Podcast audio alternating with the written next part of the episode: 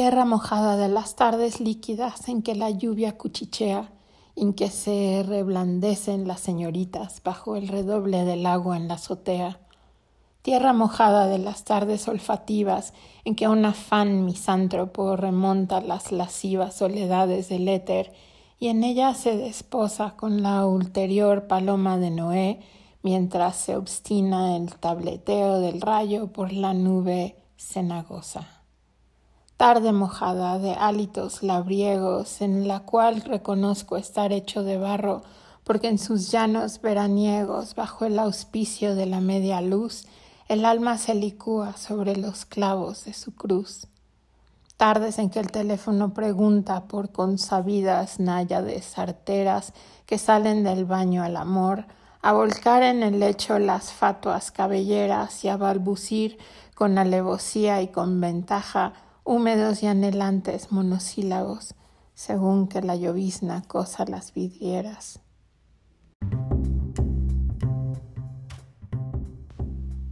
Ramón López Velarde fue un poeta nacido en Zacatecas en el año de 1888, que murió en la Ciudad de México en 1921. Él venía de una familia eh, considerada como en, en ese momento una familia acomodada, es decir, con dinero, que había planeado para él un futuro ligado a la religión sus padres querían que él se convirtiera en sacerdote, pero a los 17 años él claudicó y decidió dejar sus estudios en el seminario y estudiar abogacía, estudiar leyes. Eh, su padre también había cursado la misma carrera, pero había tenido un fracaso a nivel profesional y había, en vez de seguir en, esa carrera, había decidido fundar una escuela católica. Eh, Ramón pasó tiempo antes de inscribirse en la facultad escribiendo y experimentando y conociendo a otros poetas. Él colaboró en una revista que se llamó Bohemio, pero escribía con un seudónimo.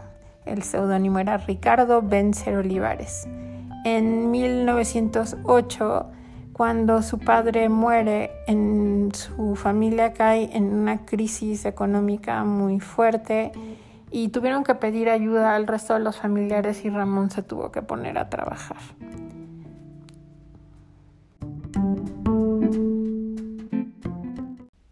Que solo canté de la exquisita partitura del íntimo decoro, alzo la voz a la mitad del foro a la manera del tenor que imita la gutural modulación del bajo para cortar a la epopeya un gajo. Navegaré por tus olas civiles, con remos que no pesan porque van como los brazos del correo chuan que remaba la mancha con fusiles. Diré con una épica sordina, la patria es impecable y dramantina. Suave patria, permite que te envuelva en la más honda música de selva, con que me modelaste por entero al golpe tendencioso de las hachas, entre risas y gritos de muchachas y pájaros de oficio carpintero.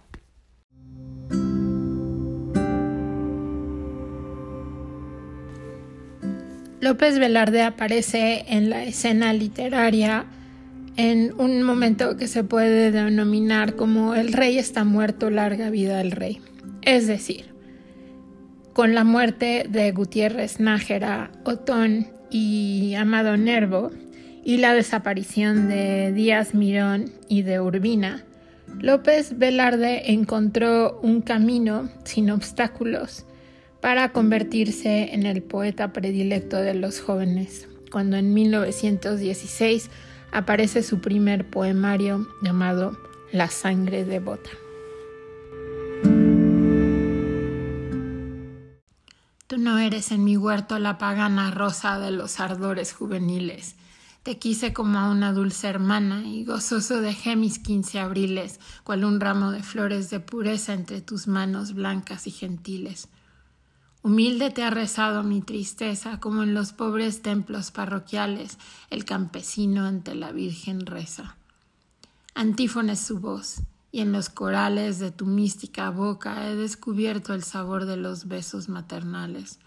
Tus ojos tristes de mirar incierto recuérdanme dos lámparas prendidas en la penumbra de un altar desierto. Las palmas de tus manos son ungidas por mí, que provocando tus asombros las beso en las ingratas despedidas. Soy débil y al marchar por entre escombros me dirige la fuerza de tu planta y reclino las sienes de tus hombros. Nardo es tu cuerpo y tu virtud es tanta que tus brazos beatíficos me duermo como sobre los senos de una santa. ¿Quién me otorgará en mi retiro yermo tener santa la condescendencia de tus bondades a mi amor enfermo como plenaria y última indulgencia?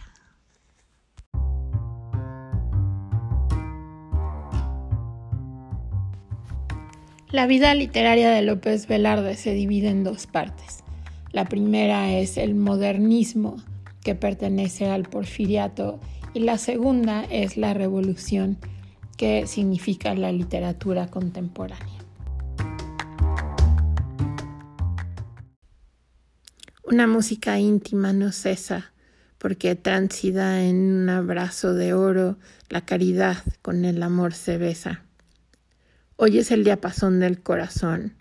Oye en su nota múltiple el estrépito de los que fueron y de los que no son.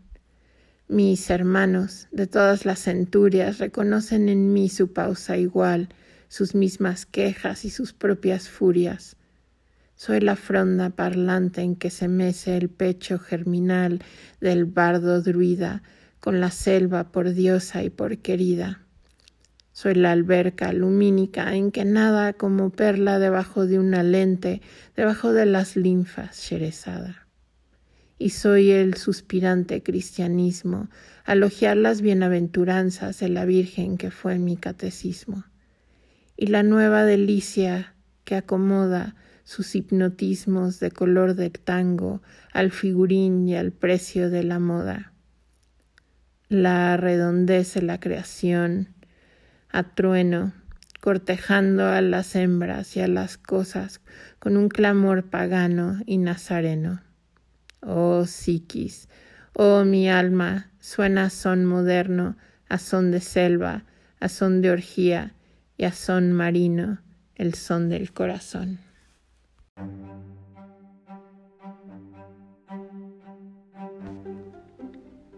López Velarde vivió en un momento de transición importantísima de nuestro país. Durante los años de la Revolución Mexicana, él apoyó abiertamente las reformas de Francisco y Madero, a quien conoció personalmente en 1910. En 1911, él se graduó de la Escuela de Derecho y se convirtió en juez de un pequeño pueblo llamado Venado. Sin embargo, dejó su puesto y al final del año viajó a la Ciudad de México esperando que Madero le ofreciera algún puesto dentro de su gobierno, pero Madero no le ofreció ningún puesto en su gobierno por una razón muy importante, su catolicismo. Y no era que López Velarde fuera solo católico y escribiera de eso y hablara de eso con sus amigos, sino que se consideraba un militante católico.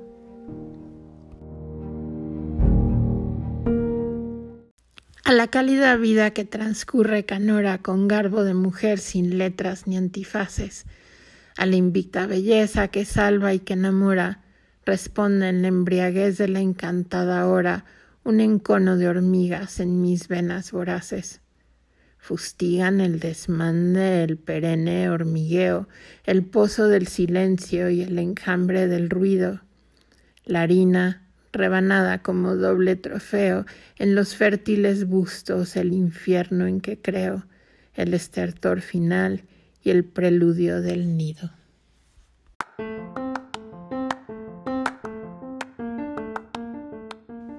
A lo largo de su vida, López Velarde participó y colaboró con muchas revistas literarias, una de ellas llamada Pegaso. Algo que siempre eh, fue una constante en su vida fue la crítica que recibió por su catolicismo. pero a pesar de esto y a pesar de, las críticas a las que fue expuesto, eh, después de Zozobra, que fue un poemario, su segundo poemario, que publicó en 1919, se consideró por muchos de sus críticos como una gran obra, casi una obra maestra. Es una obra sarcástica, irónica y toma mucho de la nostalgia que él sentía eh, por su forma de haber sido eh, educado en la provincia y de sus experiencias más recientes en la Ciudad de México. Em, la, ironía, el humor se sienten incluso como, como el, uso de un vocabulario considerado no poético. Todo eso con las metáforas eh, y los juegos de palabras todo eso eh, influyó muchísimo en que su poesía se considerara muy fresca, muy novedosa y casi eh, una especie como de reforma de, la poesía mexicana hasta, hasta ese momento. Zozobra.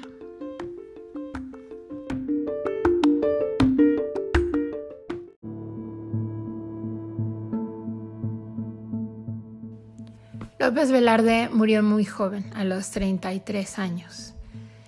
Y en su certificado de muerte no se especifica la razón de su muerte, pero una teoría, una teoría eh, sostenida por, por, un médico es que López Velarde murió de sífilis. Em, la otra teoría es que él había sufrido por depresión los últimos años de su vida una depresión em, por el hecho de que él había o sentía que había fracasado. Eh, murió en la pobreza y él no pudo proveer para su familia, para que su familia viviera eh, de mejor manera en, en, lo económico. Y esto él pensaba que era su culpa, que él había fracasado en ese sentido. De cualquier forma, su muerte a los 33 años es una tragedia, es una tragedia para su familia y una tragedia para los lectores de poesía. Eh, hay que leer a López Velarde, hay que leerlo en voz alta, ya lo dije antes, pero lo repito, eh, que viva la poesía. Espero hayan disfrutado este episodio y nos vemos en el próximo de Como Pizarnik en París.